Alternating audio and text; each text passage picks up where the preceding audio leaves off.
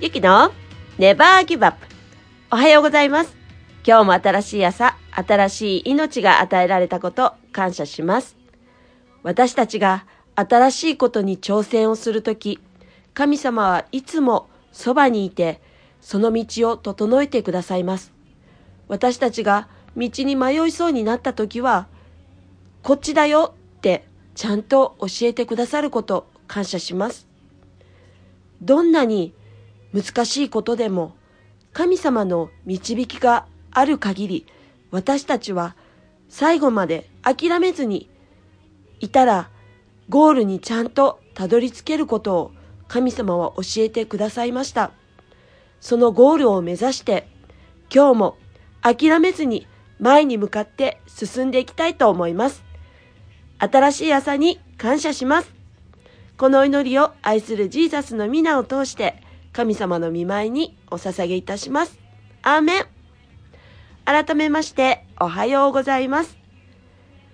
もうめっきり寒くなってきている12月、皆さんいかがお過ごしでしょうか？本当に朝晩手が冷たくなるぐらい、本当に風が、風のね、あの冷たさがちょっと変わったかなって思います。もう冬だなって思います。皆さんの地域は、そんな、こう、もっともっと、私は大阪に住んでいるので、まだ、こう、手が冷たいとかで住んでいるかもしれないですけれども、北の方、北海道とか、岩手とか、その雪国の方の方たちっていうのは、もう本当に大変だなって思います。でも、その中でもいつも神様が守ってくださって、そして毎日元気に過ごせること感謝します。今日は前に進みたい時にするべきことということでお話を進めていきたいと思います。2020年、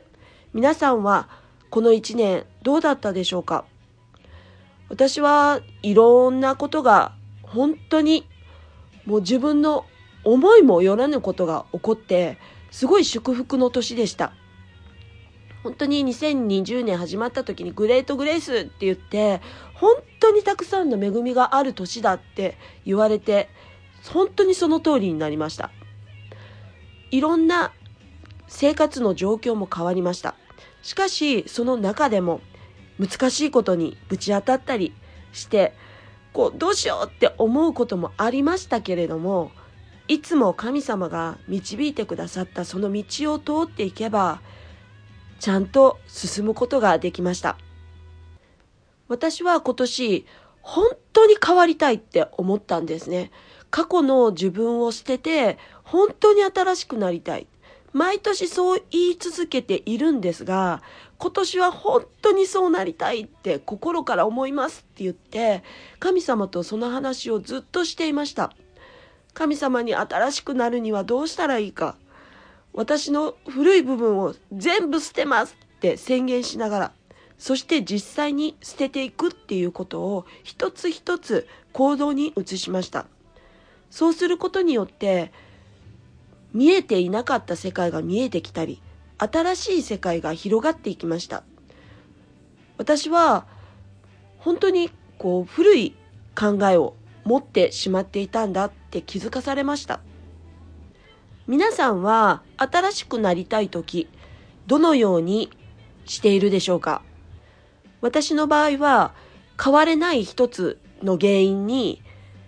神様を信じきれていない、信頼しきれていないっていうことがありました。そして、恐れをまだ持っていたんですね。その恐れをまず捨てて、神様に絶対信頼を置くっていうことを決めて、この一年行動してきました。新しいものを手に入れるには、古いものを捨てる必要があります。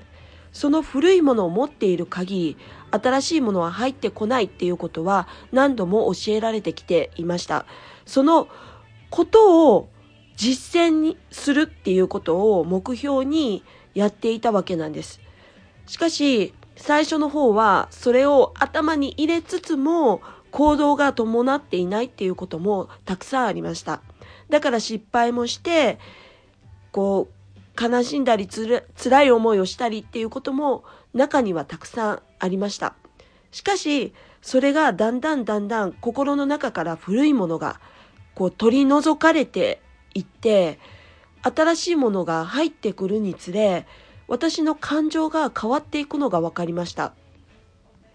まず、神様を一番にするっていうことを今までもずっと心がけていたんですが、いざ自分がピンチになった時に自分のことを考えてしまうことが今まではすごく多かったんですね。だからそこの部分で神様を信じきれていないっていう自分の弱さを知っていました。教えられて、神様によってね、こう教えられました。そこから私はその弱さを本当に神様によって強くなるんだっていうふうに言い聞かせ、そして私自身が変わりたいって本当に深く神様に祈るようになって、その心がだんだんだんだん変わっていき、私は恐れっていうものを少しずつ手放すことができるようになってきました。人に対する恐れだったり、お金に対する恐れだったり、仕事やそういった経済的な面でも本当に恐れを持っているからこそ、本当に前に進めないってがんじがらめになっている部分っていうのがありました。しかしそこを神様が変えてくださったことによって私に変化が起こってきました。経済経済的なことに目を向けてしまっている時はどうしても仕事を一番にしている自分がいました。しかし神様が変えてくださったその心っていうのは神様に目を向けるっていう部分であったのでその仕事ををする、しないっていう部分に目がいかなくなったんですね。神様が何とかしてくれる、大丈夫っていう、その思いの方がだんだん大きくなってきました。そうすることによって、私は、こう仕事が、こう、急なミッションが入って休まないといけないっていう時に、喜んで、こう休むことを選択し、神様のミッションの方を優先するのが自分の中で当たり前になってきたんですね。私にとってそれは大きな変化でした。今までの私の口癖っていうのは、仕事が、こう、ミッションが入った時に、ここ、やす、ここ、行けるって言われた日が、もし、もし仕事が入っていたら、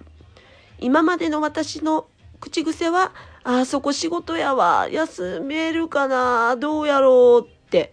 休まれへんわって先に宣言してしまってたんですね。しかし、今は、ミッションが入った時に、その日って言われると、その日がすごく人が少なくて、大事な、あの、抜けれないような日であったとしても、ちょっと待って、あの、調整するわっていうふうに、返す言葉が変わったんですね。そうすることによって、私は本当にその仕事の段取りがつくようになって、休むことができるようになったり、そして日にちを変えてもらって別日を出るからここを休ましてっていう調整がすんなりとできたり、神様のことを優先にすれば全てがスムーズにいくっていうことを何度も体験しました。それから私はどんどんどんどん神様のことを優先していくことによって自分の生活が変わっていくことを本当に感じるようになりました。ここで強く感じたのは過去を振り返ってはいけないっていうこと。そして古い感情のままでいてはいけないっていうこと。仕事はいくらでも調整できるんです。それなのに休めないかもしれないっていう思いを握っているから、もうそう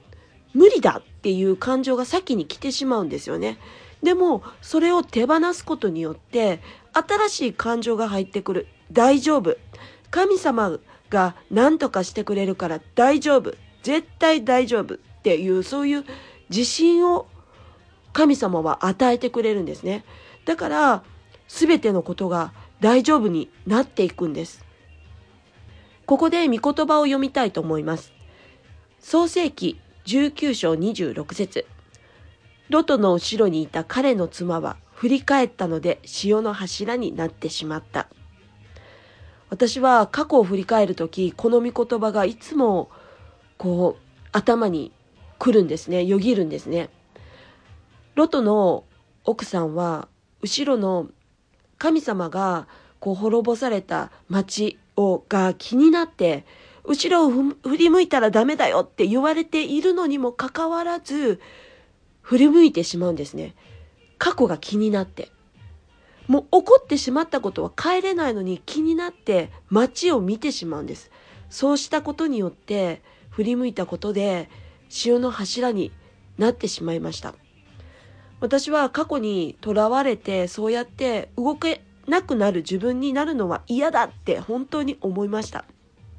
だから全てを新しくするために全ての過去を本当に捨てて古い感情を捨て切るっていうことをやっていきました。本当にこの2020年は神様によっていろんなことを変えてもらった恵み大きい年でした。神様は本当に素晴らしいお方だなって思います。詩編103編2節から5節我が魂よ、主を褒めたたえよ。主の良くしてくださったことを何一つ忘れるな。主はあなたのすべての咎を許し、あなたのすべての病を癒し、あなたの命を穴からあがない、あなたに恵みと憐れみとを冠り、憐れみとの冠をかぶらせ、あなたの一生を良いもので満たされる。あなたの若さはわしのように新しくなる。アメ神様がしてくださったことを何一つ忘れず、これからも前に進んでいきたいと思います。最後にまとめます。前に進みたい時にするべきこと、私がこう感じた、この一年で感じたことです。それは、まず恐れない。そして過去を振り返らない。そして古いものを捨てる。同じ、こう過去に起こった感情っていうのはもう古い感情なので、その感情ももう持たない。自分は新しくされたんだっていう感情で進んでいく。それが大事だと思います。それでは、今日も何があっても、ネバーギブアップ